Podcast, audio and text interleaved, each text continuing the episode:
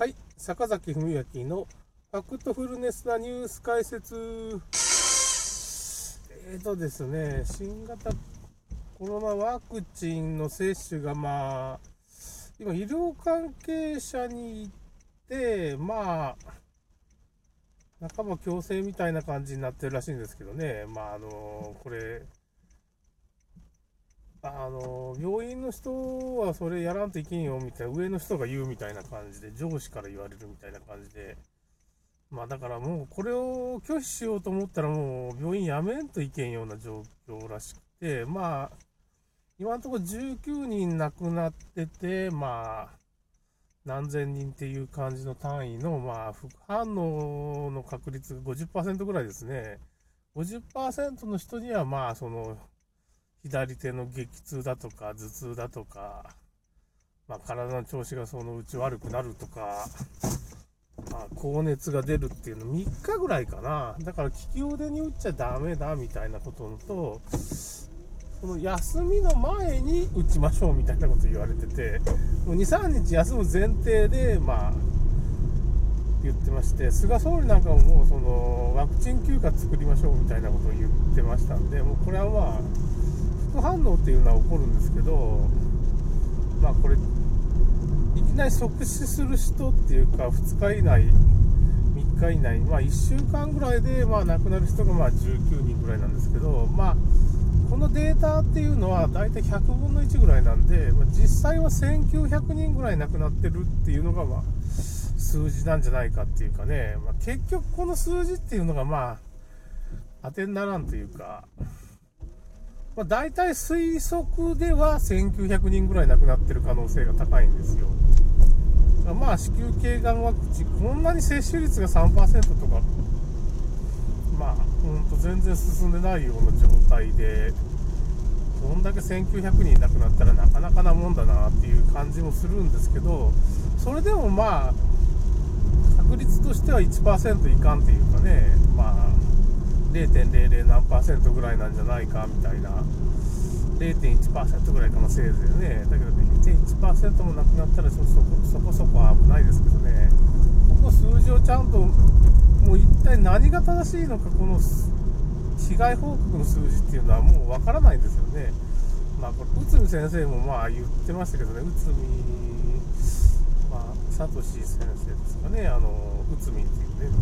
言われる人なんか。まあ、先生がねそういうワクチン全然効果ないとか、まあ、害しかないよねみたいなことを言ってる先生ですがもともと効果がないんですよね。メリットデメリットがあるって言われてるんですけどメリットが全くないんで、まあ、毒しか入ってないみたいなことをもうざっくり言っちゃってもいいぐらいなんですよね。まあ不妊になるとかそういうまあ薬害が出るとかってしかまあ意味がないんですけどもうこの人たちこういうことをまあワクチン打ったらみんな病気が治るみたいなことも思ってて僕自分の母親さえ説得できないっていうかこれまあ洗脳だっていう言い方もできるんですけど、まあ、僕ら子供の頃から洗脳された社会にいるっていうかこれを洗脳ということもできるんですけど、まあ、マトリックスみたいな社会社会に僕らはいるっていうふうなことを僕は、まあ、前から言ってるんですけど、もうまさにそうで、そういうふうなもんをうすうす気づいてる人でも、まあ、この世界に戻ってきちゃうっていうかな、そんなワクチンなんか打たんでいいよみたいな、ワクチン打たないような人迫害されちゃうから、科学的にこれね、頭がいい人だったらわかるだろうっていう問題でもないんですよ。世界観を変えてしまうっていうか、人間の生き方を変えてしまうといかんので、これね、説得しようがないっていうか、僕もいろんな人にね、知り合いとかに、まあ僕がそこ、医者でもないわけだから、まあなかなか説得力がないわけですよ。僕が言ったところで。なんで、医者がこういうことを言ってますよっていうと、ファイザーの副社長が、ワクチンを研究してた人が、元副社長の人が言ってますよとか、まあ、ビル・ゲイツワクチン財団の、まあ、ワクチン作ってた研究者のトップ、まあ、ボッシュ博士っていう人がいるんだけど、その人がこういうこと、今回のワクチンは生物化学兵器ですよみたいなことを言ってるわけですよ。うん要するに、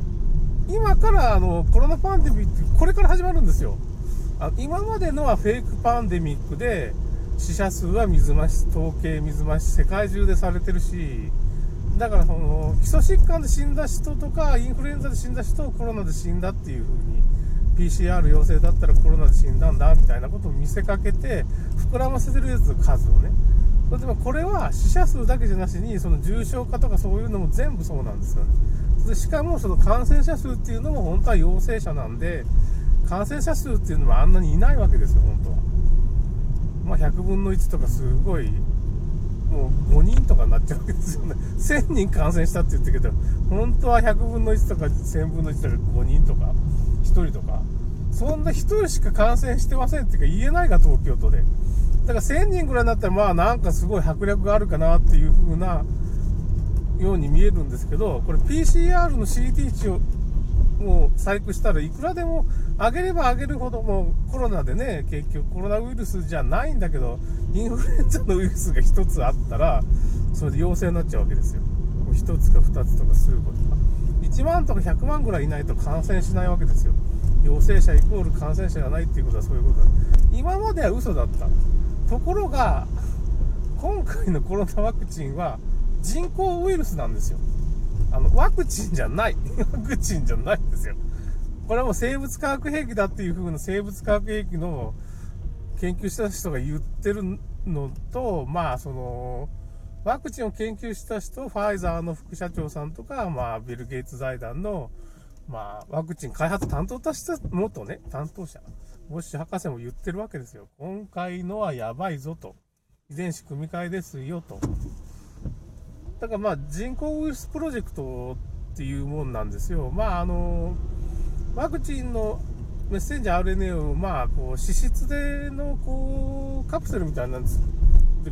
くるんで、まあ、細胞まで届けるっていうのは人工ウイルスプロジェクトともともと言われてたものなんですよ。だから人工、まあ言ってみれば人工ウイルスなわけです。ワクチンじゃないと。ワクチンじゃ、だからその人工ウイルスを人間の体に打ち込んで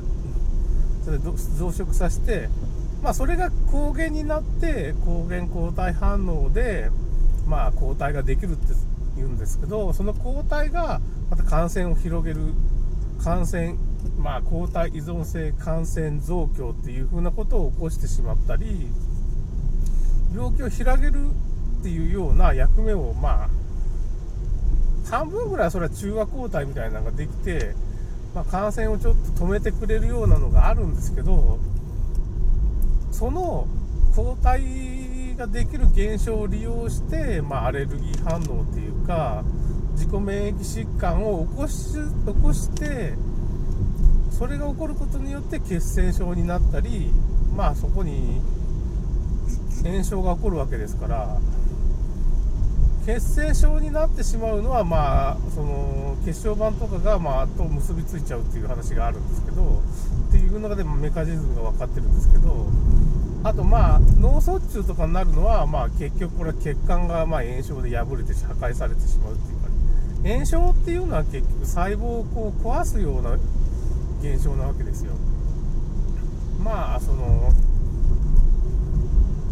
その壊すような現象がまあ結局血栓のまあ血小板とかと結びつけはまあ血栓症になっちゃうし細胞自体が破壊されるからまあ脳神経が破壊されたらまあ脳症みたいなことになっちゃったりまあ心臓の組織が破壊されたらまあ心筋梗塞だとかまあ血管が詰まったら心筋梗塞ですかね。まああと心臓が機能停止してしまう。心筋が結局炎症を起こってしまって機能を停止する。っ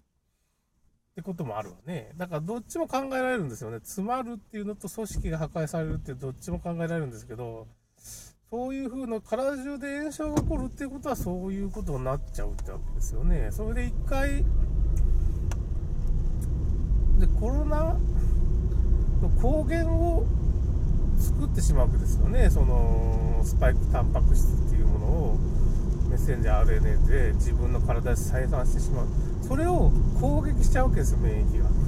だから自分の体が全部攻撃対象になってしまうんです。自分で自分の体を攻撃してしまうっていうのが今回のワクチンの怖いとこ。ろだけど、まあ、どれぐらいの頻度でそれが起こるのかただそれを1回攻撃してしまったらひょっとしたらそういう作用はまあワクチン打っていくらかそういう作用があってもそれを乗り越えればまあその大丈夫な人もいるはずなんですよ。そのただまあ研究者の意見ではそれがまあ、永遠に続く可能性もありますよと一回組み込まれたそういう遺伝子がまあ常にそういう抗原を生産してしまって新型コロナの、まあ、スパイクタンパク質っていうものを生産してしまってそれが免疫細胞の標的になって攻撃して炎症が起こって、まあ、体中に炎症が起こると、まあ、肝臓に起こったら、まあ、